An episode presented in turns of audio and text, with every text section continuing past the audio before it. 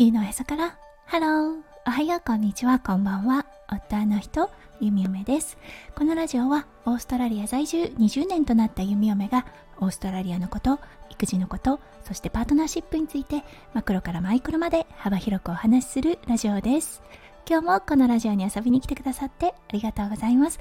今日は8月5日土曜日ですね。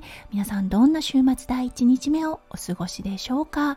はい。弓嫁が住んでいるオーストラリア、今日もね、良いお天気となっています。そしてね、息子くんの風邪だったんですが、少し良くなってきたような気がします。今日はサッカーのレッスンの予定です。はい。なのでね、行けるといいなと思っている弓嫁です。はい、それでは最初のコーナー、ネイティブってどう話す？今日の Aussie English。今日のワードは、calm down です。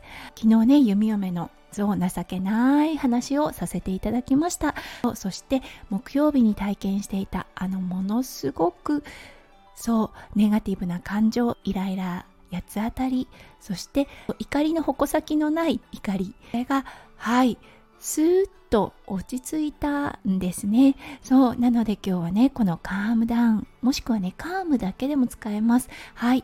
これをご紹介したいと思いました。そう。常にね、カームな状態、心がね、ないだ状態であるといいなと思う弓嫁なのですが、やはりね、人間、うん、あのアップダウンはあるよなと思いますはいそれでは今日のテーマに移りましょう今日のテーマは電話のない生活についてお話ししたいと思います。それでは今日も元気に弓嫁ラジオをスタートします。はい木曜日ですね。携帯の機種替えがあってそして eSIM SIM カードですね。のアクティベートができませんでした。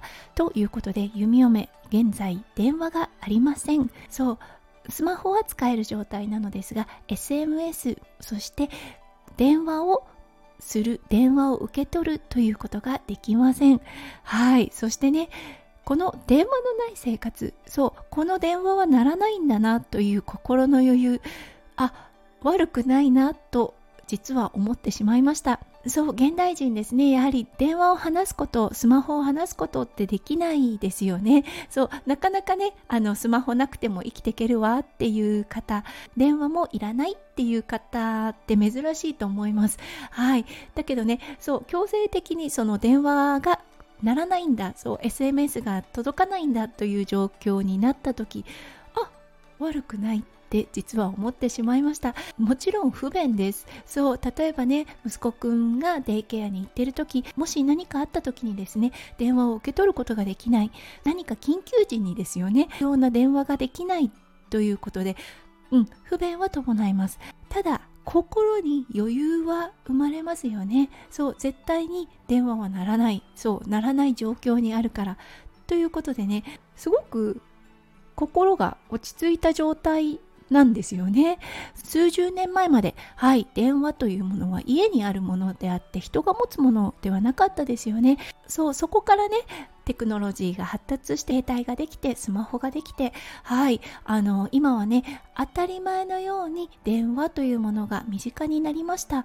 だけどそこにかかってくるストレスというものもあるんだよなって改めて思いました。そうなくすとわかるこのああそっかそっか。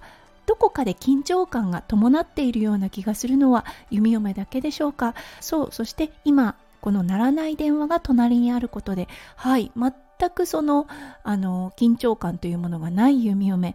うん面白いなって思います。そうすごく便利な世界ですし安全な世界だとは思います。だけどそこにはちゃんと代償が発生しているんだなと改めて今日は感じたのでそのお話をピックアップさせていただきました。でもねどちらを取るかって言ったらやっぱり電話は必要だなと思います。そう何かあった時の安心材料ということでね。そう普段のその緊張感っていうものはその代償になるのかなと思います。はいということで今日も最後まで聞いてくださって本当にありがとうございました。皆さんの週末がキラキラがいっぱいいっぱい詰まった素敵な素敵なものでありますよう弓嫁心からお祈りいたしております。それではまた明日の配信でお会いしましょう。地球のへそからハロー弓嫁ラジオ弓嫁でした。じゃあね、バイバイ。